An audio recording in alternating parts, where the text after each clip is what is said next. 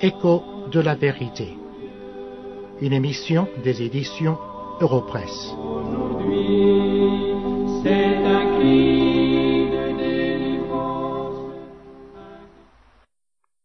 Si vous avez une Bible, suivez pendant que je lis le texte de Colossiens chapitre 1, le verset 12 à 14. C'est l'apôtre Paul qui parle. Rendez grâce au Père qui vous a rendu capable d'avoir part à l'héritage des saints dans la lumière. Il nous a délivrés de la puissance des ténèbres et nous a transportés dans le royaume de son Fils bien-aimé, en qui nous avons la rédemption, le pardon des péchés. Nous remarquons que l'apôtre continue de remercier Dieu parce qu'il est l'auteur du salut des Colossiens, mais aussi de tous ceux qui ont la foi en Christ. Dans ces versets, l'apôtre rappelle une fois encore que le salut est entièrement l'œuvre de Dieu. L'homme n'a aucune capacité pour agir dans cette œuvre. Il en est seulement bénéficiaire. C'est pourquoi l'apôtre parle d'un héritage.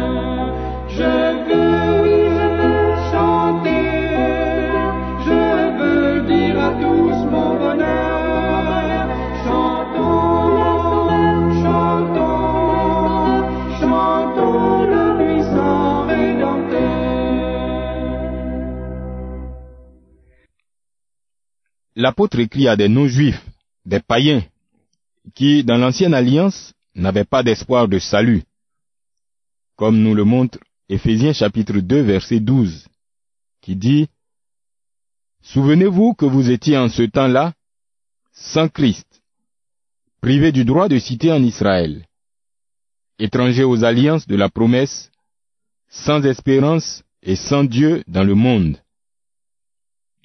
La description que donne ce verset révèle la profonde misère de l'homme sans Dieu. C'est l'état de tout homme à la naissance. Il est ignorant de Dieu et de sa gloire, et il est totalement incapable de quoi que ce soit de bien en rapport avec Dieu. C'est la connaissance et la conviction de ces choses qui nous permettent de comprendre ce que l'apôtre dit dans le verset 12 du texte que nous étudions.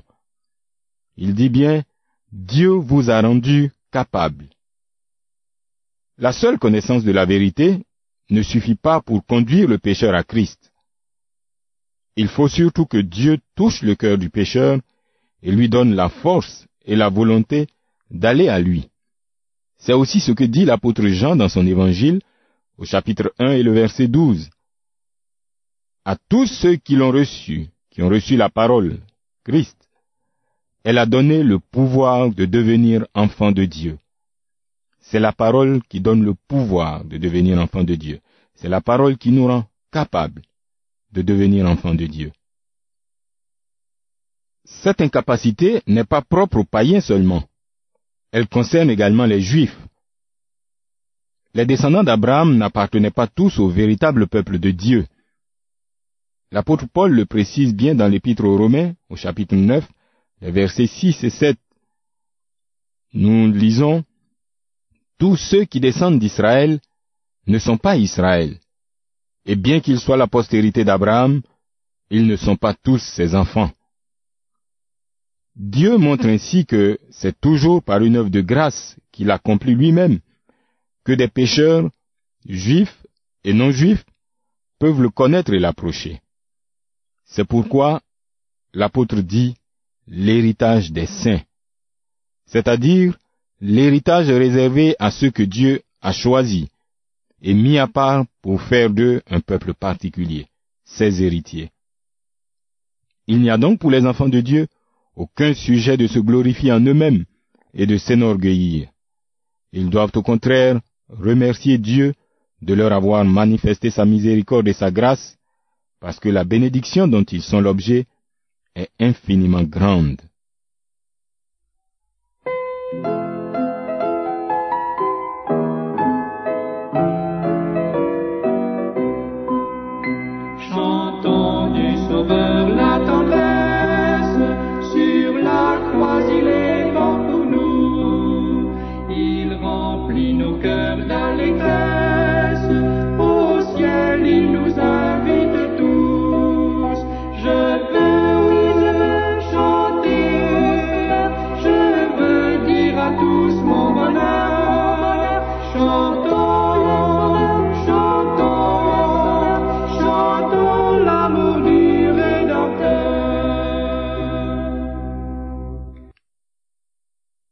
L'héritage auquel les saints ont part n'est pas selon leurs mérites et leurs efforts. Il en est ainsi de l'héritage en général. Mais il est selon la seule volonté de Dieu qui fait de ses héritiers. La question à laquelle nous allons répondre maintenant est celle-ci. De quoi héritent les enfants de Dieu? Les saints héritent de Christ et de son œuvre. Les versets 13 et 14 du texte que nous étudions, Colossiens 1, disent bien Dieu nous a délivrés de la puissance des ténèbres et nous a transportés dans le royaume de son Fils bien-aimé, ou bien dans le royaume du Fils de son amour, en qui nous avons la rédemption, le pardon des péchés. Il y a quelques instants, nous avons parlé de l'état de l'homme sans Dieu. Dans cet état de misère, l'homme est sous la puissance des ténèbres. Il est au service du prince des ténèbres, Satan, et du péché. C'est alors qu'il appelle le bien mal et le mal bien. Il vit dans l'aveuglement, c'est-à-dire dans l'ignorance et le mépris du Fils de Dieu qui est la lumière. Sur ce chemin, l'homme sans Dieu est en route pour la condamnation éternelle, l'enfer. Mais il ne s'en préoccupe pas véritablement. Celui qui marche dans l'obscurité, peut-il apprécier les dangers qui le menacent? Certainement pas. En amenant le pécheur à Christ, Dieu lui ouvre les yeux. Il l'éclaire sur les liens dont il est esclave et desquels il ne peut se défaire lui-même. Mais, en Christ, celui qui a vaincu le péché, la mort et Satan, les croyants sont délivrés de la puissance qui les maintenait esclaves du malin. Tous ceux que Dieu sauve ainsi sont en sécurité.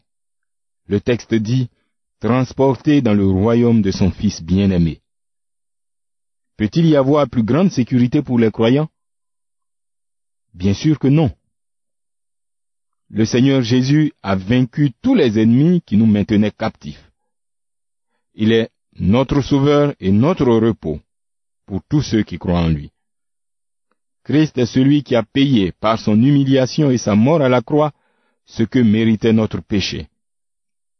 C'est pourquoi tous ceux qui sont en Christ ont le pardon de leurs péchés. Dans le dernier verset de notre texte, l'apôtre Paul déclare sans détour que la rédemption et le pardon des péchés sont en Christ seul, car c'est en Christ et en lui seul qu'un pécheur peut s'approcher de Dieu sans être frappé par sa juste colère. C'est pourquoi les Écritures affirment qu'il n'y a de salut en aucun autre qu'en Christ. Nous voulons marcher vers le ciel. Voulez-vous venir, voulez-vous venir, jouir d'un salut éternel. Voulez-vous venir, voulez-vous venir? Des milliers de pécheurs déjà sont arrivés. Tous leurs mots, leurs travaux sont passés oubliés. Mais tous, oui, tous sont conviés. Voulez-vous venir, voulez-vous venir? Vous qui êtes à l'écoute aujourd'hui, sachez que sans Christ, vous êtes sous la puissance des ténèbres et en route pour la condamnation éternelle, l'enfer. Retenez que vos œuvres, même si on les qualifie de bonnes, vos jeûnes et vos prières, vos chants, tous vos efforts et sacrifices, et même votre pénitence, ne peuvent vous délivrer de cet esclavage. Le Seigneur Jésus, le Fils de Dieu, a vaincu le prince des ténèbres et a délivré de sa puissance tous les pécheurs repentants, c'est-à-dire tous ceux qui, reconnaissant leur incapacité, reconnaissant leur péché, viennent à Christ, se jetant dans ses bras comme leur seule espérance, comme leur seul sauveur. Venez donc à Christ, et il vous donnera du repos. Nous vous en dirons le chemin, voulez-vous venir, voulez-vous venir Ne renvoyez pas à demain, vous devez venir, vous devez venir. Vos péchés sont nombreux, ô tombez à genoux, implorez le pardon du Dieu saint et jaloux. Par Christ, ce pardon est à vous, vous pouvez venir.